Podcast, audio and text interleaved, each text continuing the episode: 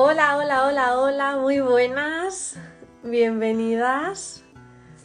Bienvenidas las personas que estáis en directo, bienvenidas quienes lo vais a ver en diferido y también a las personas del podcast.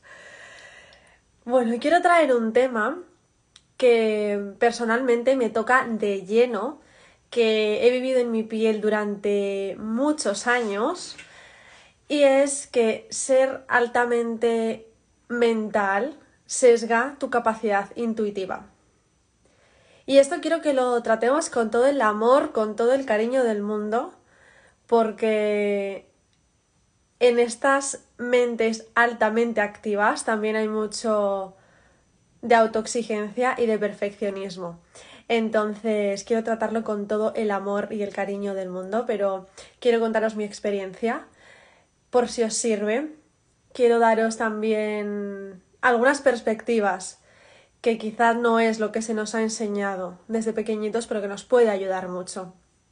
Entonces, eh, en mi caso concreto, para poner mi devoción al servicio, para entregar mi dar, tuve que aprender a soltar la mente y dejarme guiar por lo invisible. Y esto para mí era súper complicado porque soy Capricornio ascendente Aries, imaginaos todo muy controlado, todo muy tangible, muy disciplinado, muy serio. Y era difícil soltar la mente. Y más dejarme guiar por lo invisible. Lo invisible que no hay ninguna certeza. La intuición, cuando no está muy activada y no estamos acostumbradas a ella, no te da ninguna certeza de que ese sea el camino, ¿no? Hasta que no conectas con ella y ya confías plenamente en lo que estás sintiendo. Entonces yo, por ejemplo, perdón, yo por ejemplo pensaba que todas las ideas y todos los procesos creativos los tenía que hacer desde la mente. Tenía que mm, que sentarme delante del ordenador 6, 8, 10 horas y empezar a crear desde aquí. Claro, aquí tenemos sesgo creativo, tenemos sesgo de canalización, em, sesgamos también la intuición que estábamos hablando. Entonces, em, pensad que cuando nos sentamos a crear, mm, nuestra mente va a seguir los mismos pasos siempre, porque son las estructuras que conoce. Sentadas delante de un ordenador, no vamos a tener experiencias, no tenemos estímulo, no tenemos inspiración todos los días. Nuestra mente se mantiene en un nivel plano. Entonces, es importante salir, salir a vivir, salir a atraer experiencias, salir a estimularnos y a inspirarnos porque ya os digo que yo pasaba muchísimas horas sentada delante del ordenador, creando para mí, creando para otros, pegada al teléfono. Y wow, ahora lo pienso y digo, ¿cómo quería crear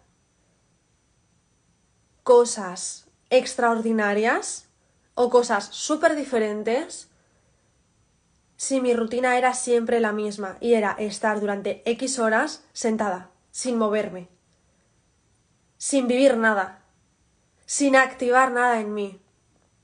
Es muy complicado, por lo que decía, porque cada mente tiene una estructura y no vamos a salir de ahí. Tenemos un funcionamiento ya instalado en nosotras y cada vez que vamos a crear, si lo hacemos de la misma forma, va a seguir esos pasos. Entonces es difícil encontrar nuevas ideas, nueva inspiración, nuevo contenido y muchas veces en lo que caemos también al final es en ver cómo lo están haciendo otras personas y seguir esas formas de creación.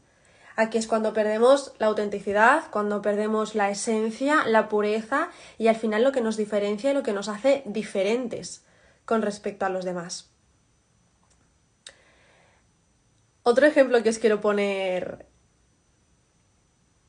de personas altamente activas en cuanto a, a la mente es en la meditación. Por ejemplo, yo meditaba y yo no conseguía silenciar los pensamientos. Mm, yo ponía presencia, hacía respiraciones conscientes y no era capaz de estar totalmente presente en el sitio, es decir, estaba meditando, aparecían pensamientos, Y ahora lo que hago es aceptarlos y decir por qué ha venido este pensamiento, por qué tengo la mente aquí, de acuerdo con todo el amor del mundo, lo acepto y continúo meditando. Pero en ese momento no tenía esa capacidad. Antes no la tenía, entonces también aquí la autoexigencia sale. Y es el, la mente continuamente trabajando, continuamente, porque no está entrenada para estar presente, sino está entrenada para estar continuamente en funcionamiento. Por eso es importante empezar a implementar algunas prácticas que nos permitan estar presentes, que nos permitan poner conciencia, que nos permitan anclarnos en el momento en el que estamos. Y si estamos meditando, es súper probable que aparezcan pensamientos, pero igual que aparecen, tenemos la capacidad de volver a nosotras y decir estoy aquí. Yo personalmente no creo en la capacidad de poner la mente en blanco, no entiendo la meditación de ese modo, pero sí que hay técnicas que nos ayudan a estar aquí y ahora. Entonces, cuanto más entrenemos a la mente en diferentes prácticas, más fácil nos va a resultar poder estar presentes, poder inspirarnos, poder crear, poder llevarnos a sitios donde desde esta silla, desde este ordenador, no somos capaces de ir. Además, para mí era muy frustrante antes porque, bueno, esto le pasa creo que a un porcentaje bastante bajo de la población, pero yo cuando estoy meditando no tengo la capacidad de visualizar. Es decir, las personas visualizan, ven, ven, son capaces de proyectar en su mente imágenes. Eh, yo en mi caso veo todo negro. Mi mente se lo imagina, pero yo no lo veo. Y esto me enteré hace poco, además, em, por una coach, que yo no tenía ni idea de que esto existía. Y, y eso era súper frustrante, claro. En esa frustración, en ese ver todo negro, mi mente seguía yéndose a los pensamientos y era un bucle de por qué no estoy teniendo la capacidad de ver lo que se supone que tengo que ver, porque veo todo negro, no estoy eh, entrenada, tengo que dedicarle más tiempo y aquí volvemos a irnos otra vez a pensamientos que nada tienen que ver con estar presente. Dice Carmen, me pasa igual. Es que yo hasta hace poco pensaba que, que todo el mundo en realidad lo veía así, ¿no? Que era una forma de hablar el estoy proyectando esta imagen y yo decía, bueno, supongo que todo el mundo lo estará viendo como yo lo veo, que es imaginar, no ver. Pero no hace poco me he enterado que no que además tiene un nombre que ahora no recuerdo. Pero. Pero entonces tranquilas todas las que os pase esto, porque creo que le pasa a poca gente, pero pasa. Y esto además tiene una cosa muy buena, y es que al no tener esa capacidad visual, activamos otros sentidos en esos procesos. Y esto es súper interesante porque tenemos la sensibilidad de otros sentidos mucho más activadas. Dice Carmen, también me frustraba hasta que acepté que esa era mi forma. Exacto, es que esa es la clave, aceptar cuál es nuestra forma. En la meditación y en cualquier otra práctica. El aceptar, el abrazarnos y el decir, yo lo hago así y así está bien, si a mí me funciona, si este es mi método, está bien así. Así que, mira, me alegro de encontrar a más personas que también visualicen de este modo, que es, para mí es como imaginar, no es ver. Y mm, otro ejemplo que os quiero poner em, sobre el control, sobre la mente, sobre el soltar, es eh, soltar a través de diferentes formas las emociones, ¿no? Yo recuerdo, esto lo conté eh, el otro día en unas historias, que yo fui a un retiro y estuve durante un día y medio llorando, pero llorando, cualquier cosa, cualquier meditación, cualquier ejercicio, cualquier dinámica que hacíamos, yo lo único que hacía era llorar.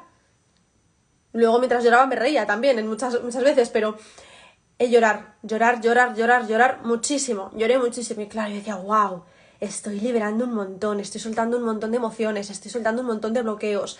Tengo aquí unos nudos que por fin están saliendo en forma de lágrimas. Hasta que una noche estábamos paseando eh, alrededor del sitio donde se estaba haciendo el retiro y yo se lo estaba comentando al facilitador. Y me dijo, llevas un día y medio llorando pero has soltado la mente un 10% de lo que deberías haber soltado. ¡Wow! ¿Qué? Llevo casi dos días llorando y me dices que todavía me falta el 90% para soltar la mente. No, yo no me lo podía creer. No me lo podía creer porque yo decía, si esto no es soltar, entonces, ¿qué es soltar? Yo en ese momento no lo entendí. Acepté sus palabras, las guardé, pero no terminaba de entenderlo. Y ahora, después de mucho tiempo, lo he entendido y es que em, está bien liberar a través de, lágrimas, de risa, de enfado, de, de rabia, sea cual sea la emoción, está bien liberar así, pero eso no quiere decir que estemos soltando la mente. Y es aquí donde está el kit de la cuestión. Yo en ese proceso, en esos días, pese a estar soltando y liberando emociones y liberando dolor de esa forma, pese a eso, mi mente estaba intentando encontrar la causa, mi mente estaba intentando entender por qué le pasaba eso, mi mente estaba intentando averiguar qué venía después. Es decir, que pese a todo, pese a estar presente y pese a liberar de una forma muy heavy para mí en ese momento, mi mente tenía la necesidad de seguir controlando todo y tenía la necesidad de seguir pasando todos los procesos por el filtro de la mente. Y esta es la información importante. Muchas veces, sobre todo liberando emociones, creando todo lo sensitivo, muchas veces no es necesario pasarlo por el filtro de la mente, no es necesario entenderlo, simplemente sentirlo a veces no hay una explicación, a veces no es nada tangible, a veces simplemente algo pasa por tu cuerpo, te atraviesa y ya está. Y no sabes de dónde viene, no sabes qué hace en tu cuerpo y no sabes cuándo y por qué se va. Pero simplemente tu cuerpo tiene que experimentar eso. Y aquí la mente queda en un segundo plano, la mente no tiene que entender nada. Nada. Y para mí esto fue muy importante, entenderlo. Y precisamente em, este soltar el control que a mí me ha marcado mucho y me ha ayudado mucho a crear de una forma más intuitiva, va a estar muy presente en el altavoz sagrado. Va a haber prácticas específicas sobre soltar el control. Va a haber activaciones de energía, de intuición y de otros sentidos para poder soltar la mente y permitirnos abrirnos a todo eso invisible que va a venir y que no tenemos que pensar, que simplemente va a venir y lo vamos a sentir. Es una forma de abrir el canal creativo, abrir el canal intuitivo y recibir la inspiración a través de esta apertura.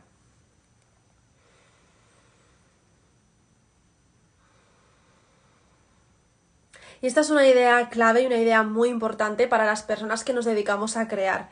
Y crear no me refiero solo a un artista, por ejemplo, o a un músico, no. Al final, toda persona que emprende es creadora. Creamos contenido en redes sociales, creamos espacios, creamos talleres, creamos conceptos, creamos acompañamientos, creamos un montón de cosas. Entonces, es importante observarnos desde dónde estamos creando y cuál es el proceso creativo que estamos siguiendo, porque lo importante aquí es transformar el trabajo mental, transformar todo esto que estamos procesando desde la mente racional en la creación intuitiva. Y es aquí donde se va a reflejar, donde se va a manifestar la esencia de cada uno, la pureza, la autenticidad. Y la autenticidad, más allá de lo que se hable en el mundo del marketing, autenticidad, posicionamiento, autoridad, más allá de todos esos conceptos, para mí la autenticidad es lo que estás sintiendo aquí dentro. Esa llama que se enciende dentro de ti cuando hablas de ese tema que te apasiona, que es tu medicina Esa es tu autenticidad.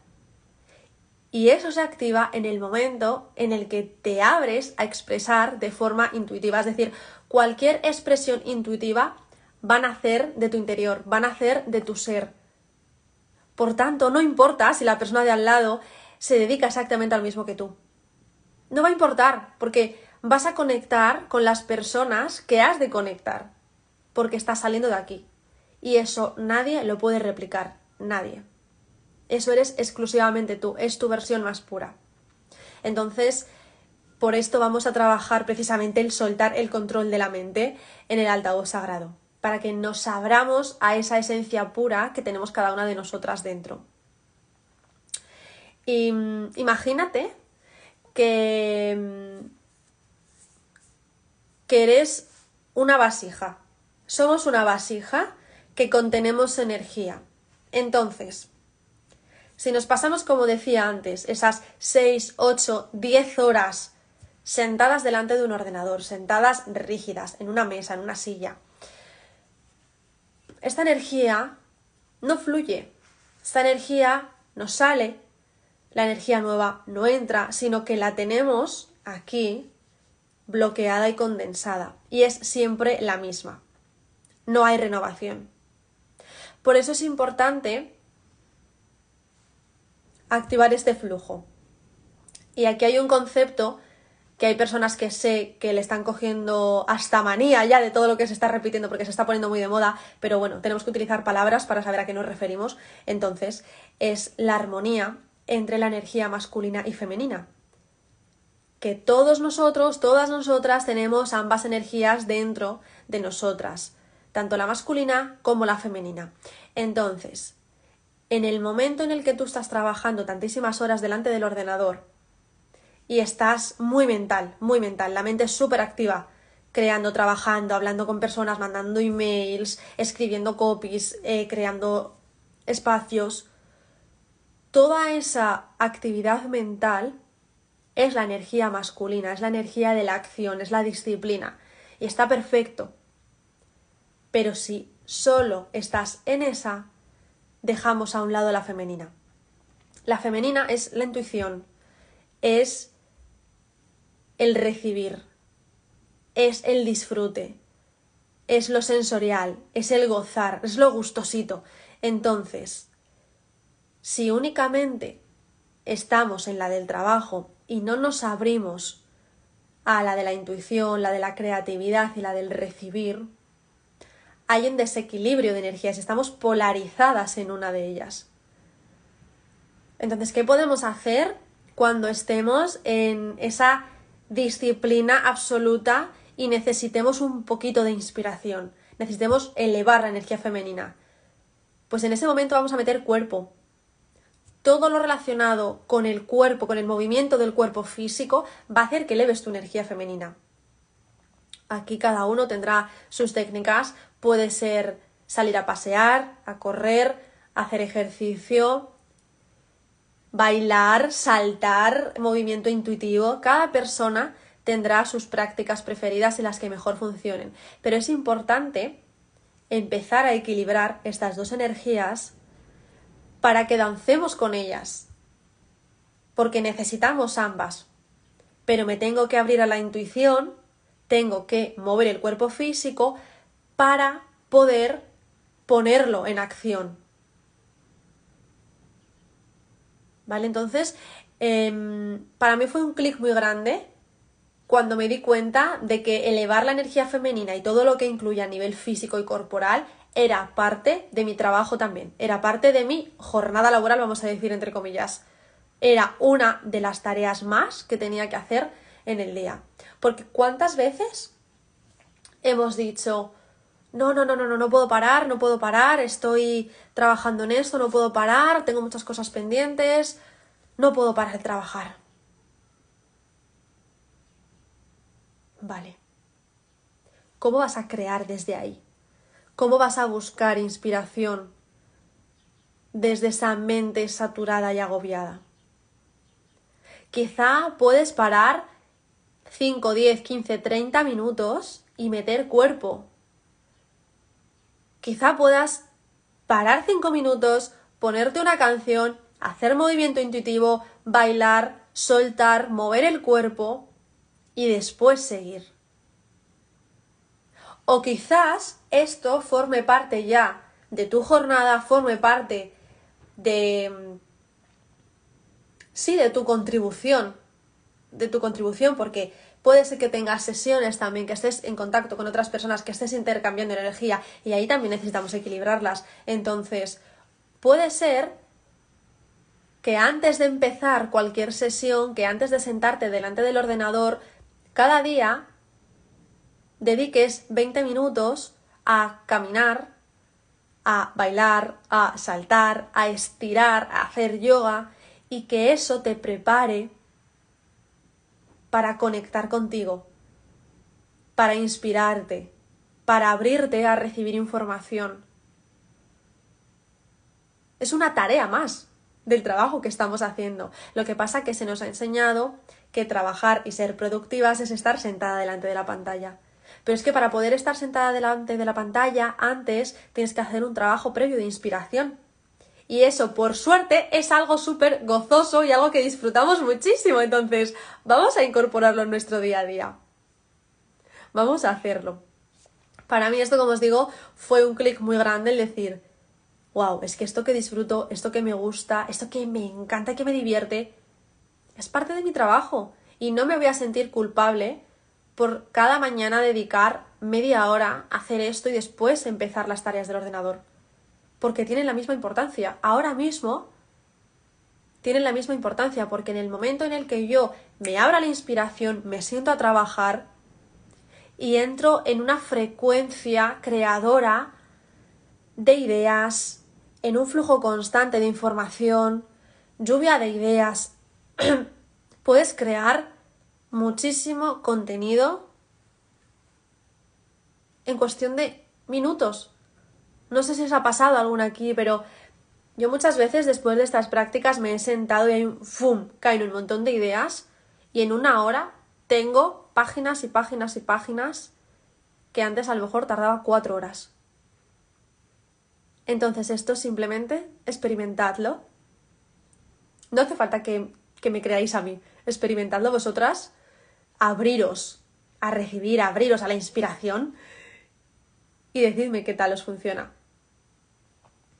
Yo, por ejemplo, eh, lo que a mí me sirve mucho personalmente es salir a caminar con mi perrín. Salimos a caminar por la playa y ahí es cuando empiezo a inspirarme. Y ahí es cuando coges el móvil o coges el papel y boli que me suelo llevar a los paseos y empiezas a notar una idea y otra y otra y otra y en esta sesión puedo meter esto y a esta persona le puede venir bien esto y este contenido puede interesar y mañana me apetece hacer este directo. Y todo eso surge recibiendo estímulos de fuera, activando esa inspiración, no sentadas delante del ordenador únicamente. Hasta aquí, ¿cómo vais? ¿Qué me contáis? ¿Qué os parece? ¿Tenéis alguna duda?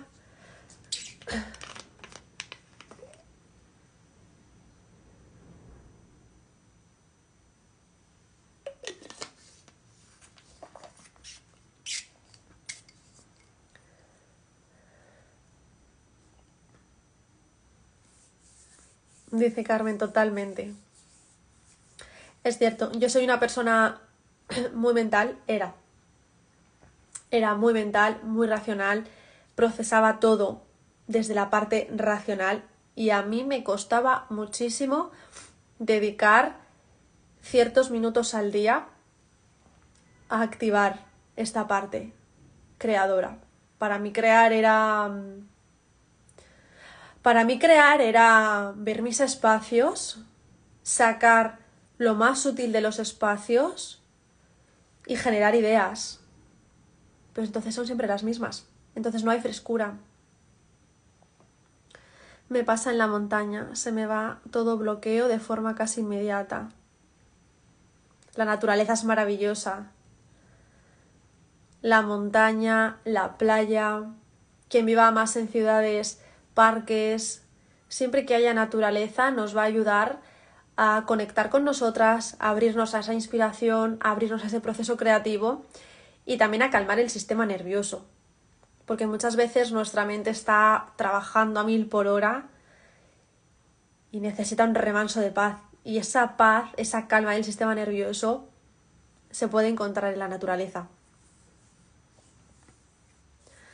Así que tengo muchas ganas de empezar a, poner todo esto en práctica, que lo hagamos juntas, empezar a, a activarnos juntas. Y empezamos dentro de muy poquito, en enero, vamos a empezar el altavoz sagrado. Y es para todas las mujeres que tienen un mensaje, para todas las mujeres que tienen una medicina, para todas las mujeres que quieren contribuir al despertar colectivo.